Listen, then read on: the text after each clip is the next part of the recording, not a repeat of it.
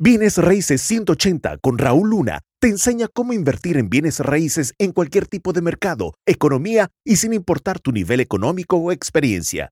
Si Raúl pudo crear un imperio multimillonario en bienes raíces, tú también puedes. El día de hoy quiero compartirte una respuesta hacia una pregunta que cómo me dan con ella una y otra y otra y otra vez. De oye Raúl, ¿Debería de eh, eh, comprar casa para yo vivir en ella o, sería mejor rentar o qué me recomiendas? Y la realidad es esto.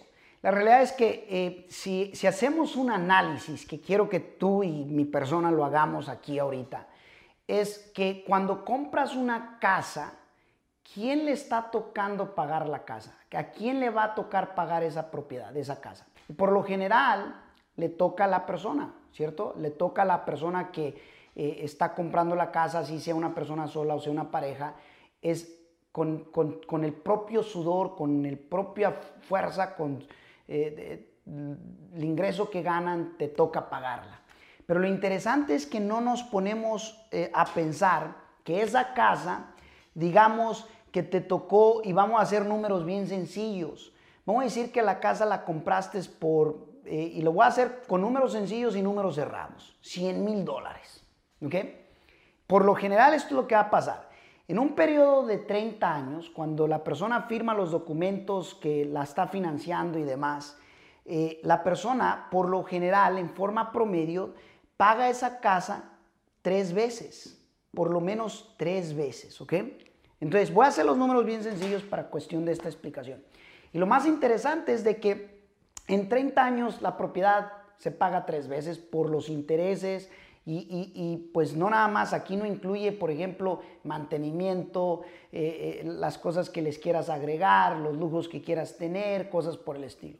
Pero una de las razones por la cual no soy aficionado a comprar la casa, ¿ok? Eh, es, ah, desde el principio para irte a vivir es porque, esta es mi opinión personal, porque siento que hay una esclavitud, hay una esclavitud tremenda. ¿Qué significa? A ti te toca pagar la casa. A ti te toca eh, eh, eh, hacerle los arreglos. A ti te toca, te toca todo. Y encima vas a pagar tres veces por esa casa. Pero lo, interesante es que estás, como quien dice, enganchado por tantos años. Ahora, ¿qué pasa? ¿Cómo pudieras tener tu hogar, ok? Tener tu hogar en, en este caso y seguir, este, seguir teniendo los beneficios de un hogar. En el caso personal, yo compré tres casas en un lote. Esas tres casas en un lote tenían tres cocheras, tres eh, cocheras para poner obviamente los automóviles. Lo que, haga, lo que hago es que agarro esas dos cocheras, ¿ok? Y las convierto en una casa. Entonces, lo interesante es que eh, de esas tres cocheras, dos, dos las convierto en casa y, y luego me voy a vivir en ella. Entonces, allí es donde nace el por qué le digo a la persona, le digo, mira, si tú compras un edificio de cuatro apartamentos, ¿ok? Si tú compras un edificio de cuatro apartamentos, y lo voy a hacer así en cuadro, ¿no? Así para hacerlo sencillo, y tú te vas a vivir a uno, ¿ok? Ahora ese pago, escúchame bien claro, aunque va a pasar lo mismo, si ese edificio lo estás comprando, vamos a decir, por 250 mil dólares, un decir, un ejemplo, ¿ok? Lo vas a pagar también tres veces si es que te lo llegas a quedar por los 30 años, ¿ok? Ahora, pero nota esto, al comprar las cuatro unidades o cuatro apartamentos, este va a pagarte una X cantidad, este otro residente te va a tener que pagar, este también te va a tener que pagar. El chiste aquí es que entre la renta de este, de este y de este, paguen por, por la unidad o el apartamento donde tú vives. Entonces, ¿qué significa esto? Lo que significa es de que ahora las tres veces, ¿quién lo paga? ¿Quién lo paga? No fuiste tú, fue alguien más. Tú fuiste la fuente, tú fuiste el puente, tú fuiste el, de la idea, el, que estuvo dispuesto a en este caso, a tomar acción. Y eso fue lo que me pasó a mi persona. En este caso fueron las tres casas que yo la convertí en cuatro y, me fui a vivir en una. ¿Y, qué crees? Nunca volví a pagar eh, un pago de, de hipoteca o renta. Entonces, ojo, el día de mañana, ojo, porque así fue exactamente como yo me transicioné. Entonces, ¿qué es más fácil para calificar para un préstamo de casa o un préstamo de un fourplex? Y te lo puedo decir por experiencia propia. Es mucho más sencillo calificar para un préstamo de fourplex, cuatro apartamentos, que el de una casa. ¿Por qué? Por el hecho de que el banco, escúchame esto, ¿ok?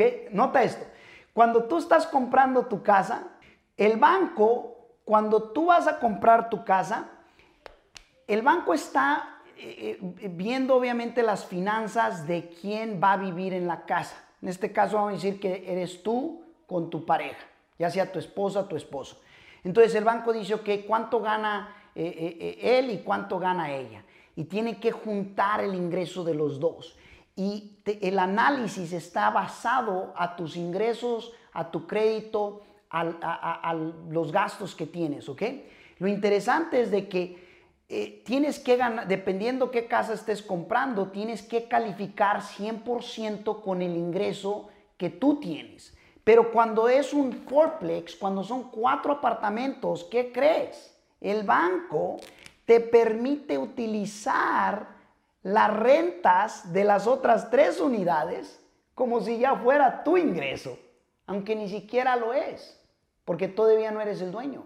Pero el banco entiende que van a haber entradas de renta. Y como, eh, como van a haber esas entradas de renta, ¿qué crees? Eso va a ayudar para pagar el préstamo.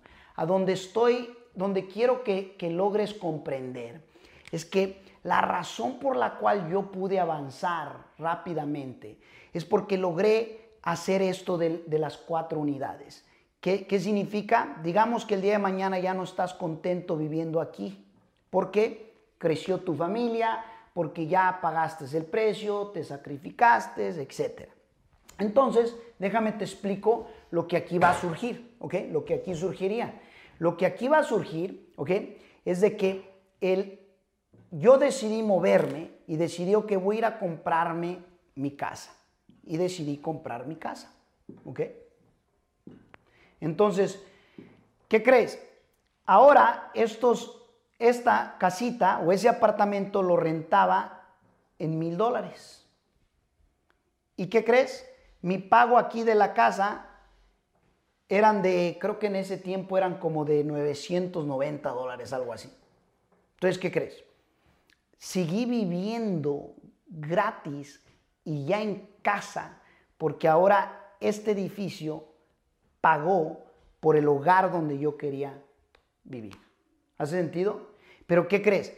Eh, lo importante que quiero que entiendas es que lo puedes tener todo, solo que no todo al mismo tiempo. ¿A qué me refiero? En este caso, cuando, cuando, cuando tú tienes otras tres rentas, alguien más está pagando por este edificio, aunque sí lo vas a pagar obviamente casi tres veces por los intereses, por el tiempo, por lo que tú quieras. En este caso, los intereses hoy en día están bajos por estar bajos, pues lógicamente a lo mejor no sean tres veces exacto, ¿ok? Lo entiendo. Pero lograste comprender, lograste entender de que, ok, acá solo yo y solo mi ingreso tiene que calificar para el préstamo.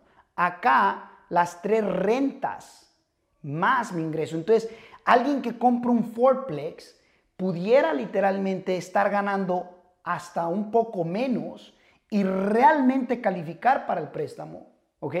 Eh, eh, en este caso, dándote este ejemplo. ¿Por qué? Porque te están contando rentas que, o ingreso que ni siquiera es tuyo. Allí es donde entra la magia, ¿ok?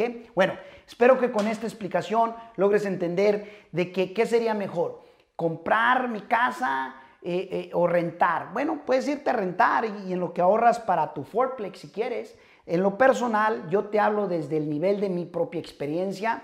Este es el hack más valioso en mi carrera de bienes, y de bienes raíces y la razón por la cual fue el más valioso es porque si yo me fuera a rentar, eh, esa renta me iba a costar alrededor de eh, mil, eh, como mil cien dólares.